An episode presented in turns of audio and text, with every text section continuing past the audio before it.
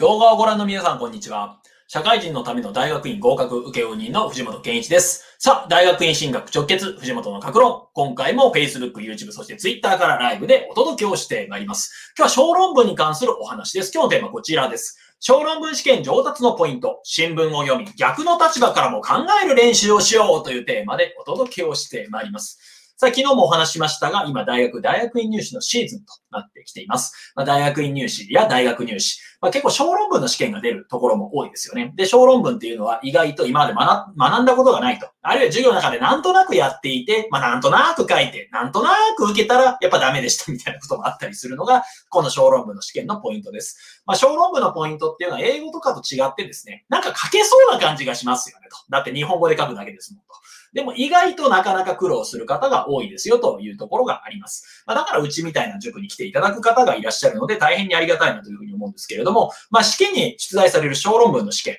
まあ、これですね、まあ、結構嫌いだという人も多いんですけど、私高校時代ですね、実はこれ一番好きだったんですよね。小論文の勉強が高校時代一番好きでした。まあ、これが何かと言いますと、まあ、私当時慶応大学を目指してました。まあ、残念ながら慶応大学を落とされたんで、だから未だにちょっと嫌な 大学の一つなんですけれども、えー、慶応大学入ろうと思いまして、小論文の勉強をしていました。まあ、その頃から小論、慶応大学というところはですね、小論文の試験があったわけですね。で、私が法学部を目指していましたので、法学部の過去問を解いて、まあ、小論文を書きました。で、書いただけだと正直これでいいのかどうかわからないですよね。じゃあどうしていたかというと、N 先生という現代文の先生がいらっしゃいました。えー、受験、私のいた受験コースを担当していた、えー、現代文の先生なんですけれども、まあ、すごい無口な先生なんですよね。まあ、阪神タイガースが好き以外は特になんか、あんまりその人が何者かよくわからない人なんですよと。ただこの方ですね、夏目漱石論で確か自分でご本も出してらっしゃった方なんで大変面白い人だなっていうふうに、まあ高校生ながら思っていたんですけども、まあその N 先生のところにですね、えー、慶応の小論文書きました見てくださいって持っていくと。で、持っていくとですね、まあ嫌な顔せずに、というか、あんま無表情な人で嫌な顔してたかわからないんですけれども、嫌な顔せずに添削して赤で直してもらったと。で、何度かやる中、結構ズタボロ言われてたんですけれども、まあ何度か目、6回目ぐらいですかね、6回目ぐらいの時に、まあ自分でも結構これよく書けたんじゃないかなという小論文を書いた時に、まあ大きく丸をつけていただいて、赤で書いてあったんですよね。まあ面白いと書いてあって。なんかそれを見てですね、あ、なんかいいな、みたいにすごく思いました。まあこの人あんま褒めない人なんですけど、コメントで褒めないと確かその時だけですよね。まあ大体は言葉遣い直されたりとか、ここはちょっと論旨がおかしいみたいな感じで直されてたんですけども、まあ N 先生のことを思い出すとどうしてもそのですね、面白いと一言書かれたことをすごい未だに覚えてまして、あ、なんか自分これ小論文いけそうな気がすると思って、まあ結果、まあ慶応義塾大学ですね、えー、小論文は、まあ多分良かったと思いますが、小論、慶応大学ってですね、法学部の試験とかの場合は、はい、当時、今はちょっと違うかもしれませんが、英語とか日本史とかの点数が悪かったら、そもそも小論文採点されないということも聞いたことがありまして、まあそれでだ、ダメだったのかなというふうにも思っていますが、まあ、えー、そういうところで、まあ小論文の勉強をして、まあ、小論文が必要なかった早稲田にやむなく入って、みたいな形になったわけなんですけどね。ただ、今、小論文の指導、えー、受講生の方にお話ししている中でも、まあ、N 先生から一言ですね、面白いと書いていただいた。あれが今に自分の財産になってるなっていうふうに思っています。まあ、正直言うと N 先生と会話した記憶ってあんまなくて、なんか渡して、入って渡して、入って渡してもらった記憶しかあんまないんですけど、まあ、なんかあれがすごく良かったなという記憶があります。まあこれなんで私自身が小論文の勉強すごく良かったかというと、これ実はですね、考え方を身につけるチャンスだと思ったからですね。で、私があの、面白いと一言書いてもらった小論文、何を書いたかというと、二項対立を意識して書いたんです。まあ何かというと、まあ当時は何でしたっけね、何の問題か忘れましたけども、デジタルとアナログについて、そう、それぞれの良さを書いて、それでも私はこうこうこういうところでアナログの良さをこういうふうに考えるみたいな。えー、みたいな感じですね。あるいはどうだったかななんか両方の良さを活かしたこうこうこういうものが提案できるみたいな小論文を書いたと思うんですけども、まあそれに対して面白いと書いていただいた。あ、小論文っていうのは、この二項対立を示す必要があるんだと。つまり賛成反対両方示した上で自分ならではの視点を出す必要があるんだというのを、まあその面白いという一言から教えてもらった気がするんですね。まあというところで私自身がですね、まあ二項対立をもとにものを考えていたりとか、あるいは賛成派反対の対立関係を見た上で、だからこそ自分はどう考えるかみたいな。まあそういった自分なりの考えを立てる一つのきっかけが、その N 先生の小論文の添削で教わったように思っています。えー、この小論文の勉強っていうことは実はですね、入試であるとか、それ大学院に入る、大学に入るだけに役立つものではなくて、一生役立つものなんだというふうに思っています。まあ別の動画でもお話ししているんですけれども、私自身は、大学入ってから、また大学院入ってから唯一役立つ学問って何かというと、それは英語と小論文の2つしかないと思っているわけですね。まあ、何かと英語というのは正直論文を読んだり書いたりするとき、まあ、海外の文献読むこともあるわけですし、あるいは海外にえーの人にも向けて論文を書く必要もあるので、英語は絶対役立つと。で、小論文というのは論文を書くときとか論述をするときとか、あるいは論理的に物事を説明する際、プレゼンテーションをする際にも役立つと。まあ、だからこそ、英語と小論文だけは大学、大学院、合格後も役立つ唯一の教科であると私は思っているわけですね。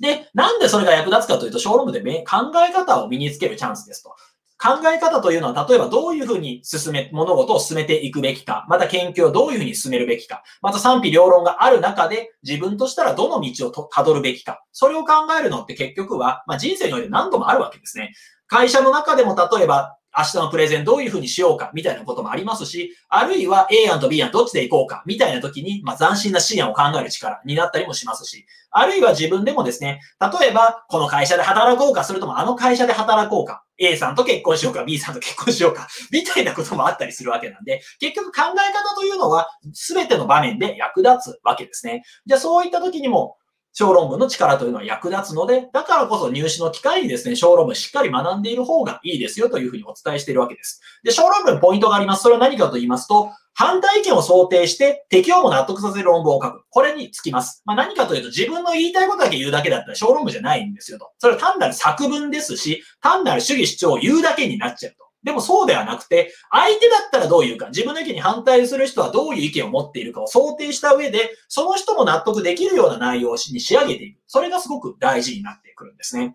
だから、反対意見を想定して適用も納得させる論文を書く。まあ、それを勉強する必要があります。じゃあ、その練習をどうやって進めればいいの？一番いいのは、新聞を読むことだと私は思っています。私はいつも日経新聞のもう一紙、まあ、別の新聞を買って読むみたいな形にやっているんですけれども、まあ、新聞読むと一番ですよねと。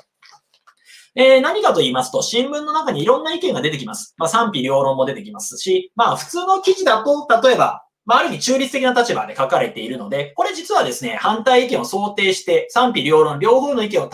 出していることが多いので、だからこそ自分なりの意見を考えることもできたりもします。ただ、特にいいのはですね、指揮者が持論を展開する記事ですね。えー、例えば、はい、なんとかという政策に関しての賛成派と反対派、それぞれのまあ人に対するインタビュー記事が出ることがあります。これが結構勉強になるんですね。つまりどちらの方が説得力があるかというのを見た上で、私はこうこうこういう人もあるけれども、この人の意見の方を賛成する。なぜなら、というふうに考えると、自分なりの意見を考える練習にもなりますし、論理的に物事を判断する勉強にもできますと。で、これ新聞を使うと何がいいかと言いますと、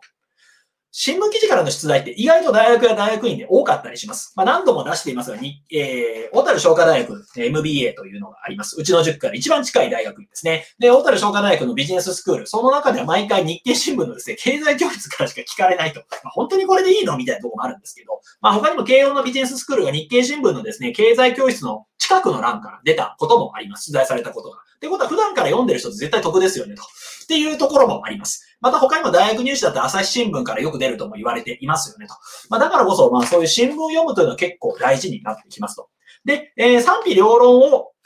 知ると。で、それを知った上で、あえて私はこっちの意見です。あるいはこの両者の意見とも違う第三の道を展開します。みたいにできると、自分なりの意見を展開できると。だから賛否両論を知っているからこそ強い内容を提示できますよと。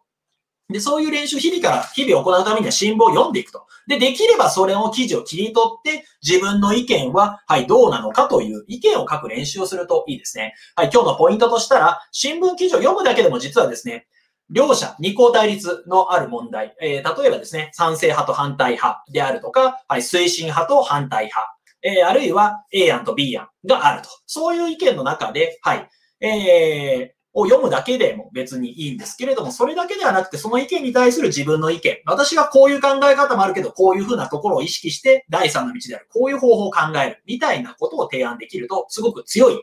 小論文が書けるようになりますね。で、これっていうのは実はですね、小論文というのは思考の練習です。だからこそ普段から意識して新聞を読んでいたり、自分の意見を賛成反対両方の立場を踏まえた上で考えていく練習をしていくと、それだけでもですね、小論文が良くなっていきますし、そういうですね、両者の立場を知った上で意見を考えていくという姿勢というのは仕事をする上でも役立ちますし、また大学院に入ってから、大学に入ってからの授業でディベートする際、あるいは自分で討論する際、論文を書く際にも十分役立つものになるわけですね。まあだからこそ、ただ読むだけでなく新聞記事に関する意見も書いていきましょうと。ただ書いた意見が正直どうなのかというのは一人ではわかりませんので、うちみたいなところに持ってきていただくと、いくらでも添削しますしますし、えー、アドバイスもいたしますので、気軽に検討していただければと思います。さあ、今回はですね、小論文試験上達のポイント、新聞を読み逆の立場からも考える練習をしようという内容をお話ししてきました。総集編的にまとめますと、まあ、試験に出題される小論文、まあ、実は私自身は小論文の勉強というのは高校時代一番好きだったのを覚えています。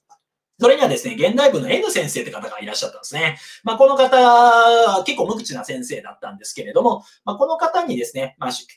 過去問を解いて、えー、小論文を書くたびに持っていってもらう。持って行って添削をしてもらってました。で、その時にですね、一言、まあ面白いと書いてもらったのが未だに自分の原点になっているというお話を差し上げました。まあそういう形でなぜそれで自分の原点になったかというと、まあ、小論文の勉強を通してですね、二項対立、ものを考えるきっかけというのをその N 先生に教わったからなんですよねと。で、反対意見を想定して適用も納得させる論文を書く。そのための勉強には新聞を読むのが一番ですよと。で、その中でも一番いいのは、指揮者が持論を展開すると。まあ、つまり賛成派、反対派で意見を出すような記事。まあ、そういったものが非常にいいわけですね。で、賛否両論を知るからこそ強い内容を提示できるというところになってきます。え例えば無理やり今日の新聞で当てはめますと、まあ、今日はですね、はい。まあ、札幌外出自粛要請へという記事が出ました。まあ、これ私も札幌にいる側として結構、まあ、ショックな記事なんですけれども、まあ、久々5ヶ月ぶりぐらいでですね、まあ、経済活動の自由でどんどん外に出ましょう。GoTo イート使いましょう。GoTo キャンペーンでどっか行きましょうではなくて、自粛してくださいねと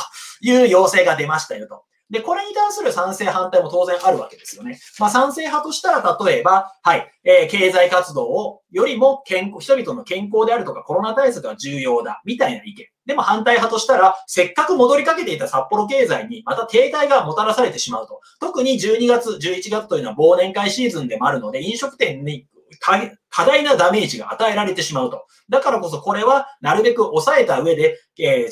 飲食店側にも十分なコロナに対する対応を行うという前提の上で経済活動を重視すべきだみたいな。まあそんな意見があるわけですね。まあこういう両者の意見を例えば読んだ上で自分としたらどう考えるか。そして、まあ、単なる賛成反対ではなくて、第三の道をどこまで提示できるか。それが必要になってきますよね。まあ、第三の道としたら、飲食店側に十分な配慮をした上で、えー、例えばですね、えー、席数を減らすとかの努力をした上のところについては、まあ、安全な店ですよという認証制度を行って、それによってみんなが行きやすくするとか、まあ、そういった制度も作ることもできたりしますよねと。まあ、だからこそ、はい。今後の対応を考える意味合いでもですね、賛否両論を知ろうと。で、その上で、はい、強い内容を提示できるようになっていきましょうねというのが今回のポイントでございました。ただ読むだけじゃなくて新聞記事に関する意見も書く練習すると、それが自分の実力アップにもつながりますので、ぜひやってみていただければと思います。えー、こういった形の情報発信をですね、毎日やっておりますので、もっと見たいという方は、いいねボタン、チャンネル登録ボタン、また概要欄からメルマガ登録もできますので、お気軽にどうぞ。今回も最後までご覧いただきまして大変にありがとうございました。